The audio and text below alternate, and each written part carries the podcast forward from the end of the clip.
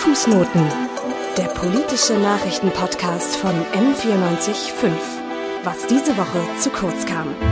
Es ist jetzt kurz nach 10 am Wahlsonntag und bisher ist alles offen, wer wird Kanzler.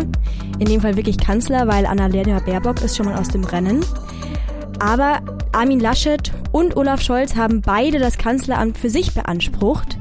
Und jetzt kommt es darauf an, wie beide Parteien verhandeln werden, welche Koalitionen sie bilden können, wer dann, dann wirklich am Ende Kanzler wird. Fußnoten. Der politische Nachrichtenpodcast von M945. Was diese Woche zu kurz kam. Wir wollen jetzt die Gelegenheit der Bundestagswahl dazu nutzen, um auch für ein M945 ein politisches Porträt von Angela Merkel zu machen. Weil wirklich ja viele von uns die deutsche Politik nur unter der Kanzlerin Angela Merkel kennen. Ich meine, alle zwischen, sag ich jetzt mal, 16 und 24 haben ja eigentlich wirklich nur alles, was mit Politik, da war immer Angela Merkel auch dabei. Weil wann fängt man sich an für Politik zu interessieren? Vielleicht so mit 6, 7 sieht man dann mal irgendwie im Fernsehen mit den Eltern was. Und genau, da war auf jeden Fall Angela Merkel immer eine feste Größe.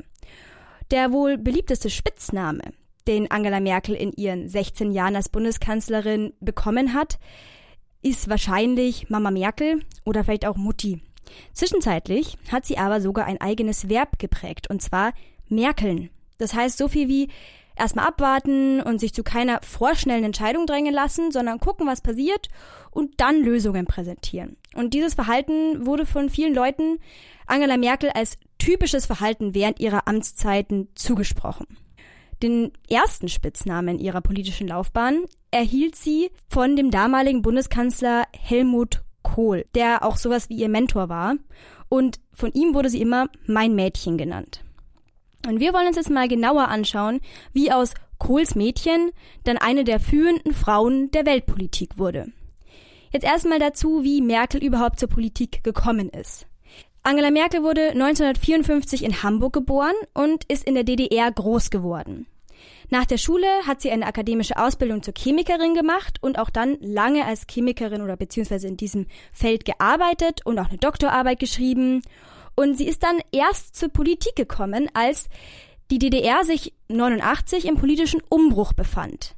Da ist sie dann aktiv in die Politik gegangen und hat sich der DDR-Oppositionspartei Demokratischer Aufbruch, kurz DA, angeschlossen und wurde auch zur Pressesprecherin dann schon ernannt. Und nach der Wende und Wiedervereinigung von Deutschland 1990 ist der DDA und auch Merkel dann in die CDU beigetreten. In der direkt darauf folgenden Bundestagswahl von 1990 hat sich Merkel dann schon für ein Bundestagsmandat beworben, also kandidiert und es auch bekommen, so dass jetzt wirklich seit 30 Jahren, also seit 1990 in der deutschen Politik aktiv ist und im Bundestag sitzt. Ähm, genau, und dann kommt jetzt hier auch schon der CDU-Politiker und damalige Bundeskanzler Helmut Kohl ins Spiel, der Merkels ersten Spitznamen als Kohls Mädchen geprägt hat. Der ernannte sie nämlich 1991 zur Bundesministerin für Frauen und Jugend und später dann zur Umweltministerin.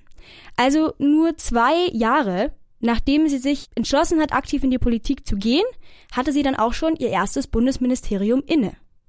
Und ich finde, wenn man es jetzt hört, könnte es erstmal so klingen, als ob Merkels schneller politischer Aufstieg, der wirklich sehr geradlinig und ja, flott vorangehen, nur durch die Gunst und die Unterstützung eines erfolgreichen Mannes gelingen konnte, also Helmut Kohl. Aber ich finde, das kann man so auf gar keinen Fall sagen, sondern Kohls Unterstützung hat ihr sicherlich geholfen, aber Merkel konnte sich auch sehr gut alleine gegen ihre Konkurrenten durchsetzen und wurde damit schnell zu einer festen Größe innerhalb der CDU.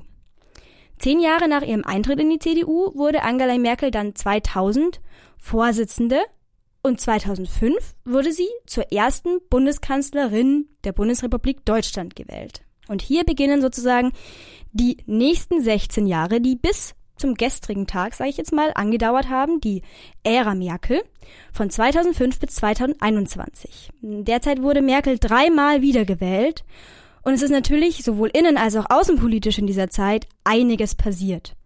Vor allem kam es auch zu außergewöhnlich vielen Krisen, was Merkel einen weiteren Spitznamen eingebracht hat, und zwar Krisenkanzlerin. Kurzer Funfact hier. Sogar das Schreibprogramm Word, mit dem ich hier mein Skript für die Moderation geschrieben habe, kennt den Begriff Krisenkanzlerin.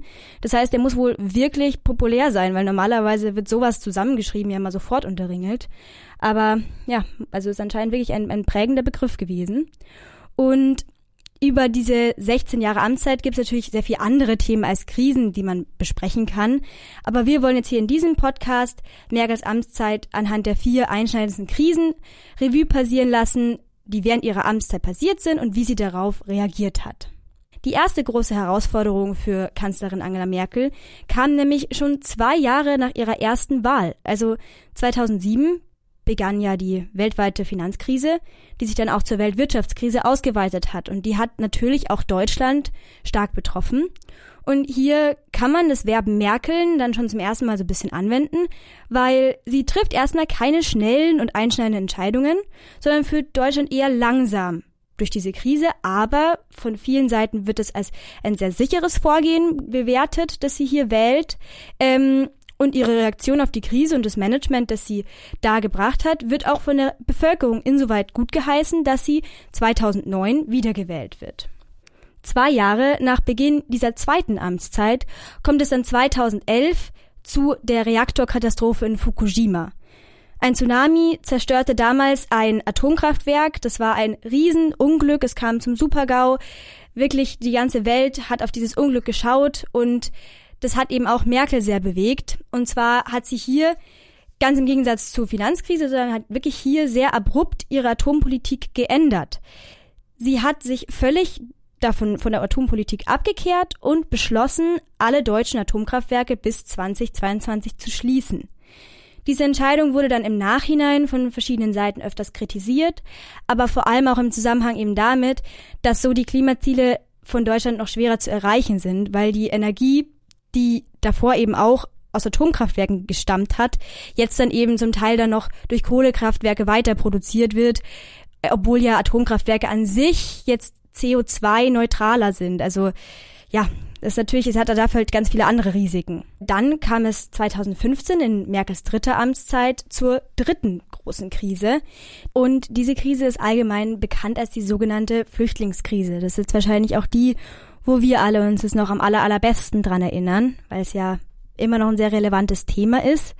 Und auch wenn Merkel mit der Zeit ihr Verhalten in dieser Krise, die ja sehr lange, lange angedauert hat, geändert hat, behält man, finde ich, trotzdem vor allem ihre Wir schaffen das Einstellung in Erinnerung.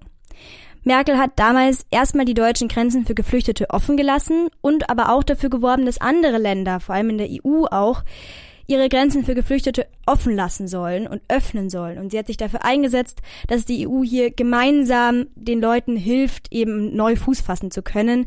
Es hat natürlich äh, nicht besonders gut funktioniert. Das kann man jetzt natürlich, ja, in verschiedensten Arten und Weisen bewerten, aber insgesamt hat sie sich eben erstmal dafür eingesetzt, dass Geflüchtete in Deutschland aufgenommen werden sollen. Und das war sozusagen die Leitlinie ihrer Politik. Dann 2016 kam ein weiterer herber Schlag für Angela Merkel, und zwar als Großbritannien den Brexit also beschlossen hat. Die Bürgerinnen und Bürger haben für den Ausstieg aus der Europäischen Union gestimmt und das war natürlich für Angela Merkel, die sich für die EU stark macht, auch persönlich ein ziemlicher Rückschritt. Die Austrittsverhandlungen haben sich dann drei Jahre gezogen und haben der EU, aber auch Angela Merkel und Deutschland einiges abverlangt. Und dann war erstmal ein bisschen eine ruhigere Phase. Dann in sozusagen Merkels wurde sie zum dritten Mal wiedergewählt, vierte Amtszeit. Und die Krise, die wahrscheinlich die schlimmste Krise war, die Merkel durchmachen musste, begann dann Anfang 2020 und beschäftigt uns noch heute, die Corona-Pandemie. Die Bundesregierung unter Angela Merkel muss oder hat sehr einschneidende Maßnahmen beschlossen. Dreimal wird der Lockdown des öffentlichen Lebens ausgerufen aus der Wirtschaft und auch aus Teilen der Bevölkerung kam natürlich immer mehr Kritik auch ähm, an dem recht strikten Weg der Be Bundesregierung. Doch Merkel ist während dieser Zeit immer ihrem Credo treu geblieben, dass der Schutz der Gesundheit und dem Leben erstmal über allem steht. Die Krise hat natürlich den letzten Abschnitt von Merkels Kanzlerschaft stark geprägt. Und sie ist noch nicht vorbei. Das heißt, diesmal kann sich jetzt Merkel nicht einen Haken dahinter setzen und ja sagen, noch eine Krise, die ich als Krisenkanzlerin sozusagen bewältigt habe, sondern der nächste Bundeskanzler oder die nächste Bundeskanzlerin darf sich weiter mit dieser Krise auseinandersetzen. Und ähm, Merkel hat aber auch schon vor der Pandemie beschlossen, nicht nochmal als Kanzlerkandidatin für die CDU anzutreten. Sie ist seit 2018 nicht mehr CDU-Vorsitzende und dieses Jahr hat sich auch, ist auch zum ersten Mal ein anderer CDU-Kanzlerkandidat als sozusagen Kandidat für die CDU angetreten. genau. Deswegen, es bleibt spannend, wie es jetzt weitergeht, auch mit der nächsten Krise und wie die jetzt hoffentlich dann gelöst wird. Und vielen Dank, dass ihr bei dieser Folge des Fußnoten-Podcasts dabei wart. Und ich hoffe, dass euch dieses kleine Porträt von der Frau, die die deutsche Politik die letzten 16 Jahre geprägt hat, gefallen hat. Beteiligt an diesem Podcast waren Ronja Schinner, Noemi Jola, die Sendeleitung hatte Nina Viking und die Moderation war von Valentina Kammermeier. Fußnoten. Der politische Nachrichtenpodcast von M945. Was diese Woche zu kurz kam.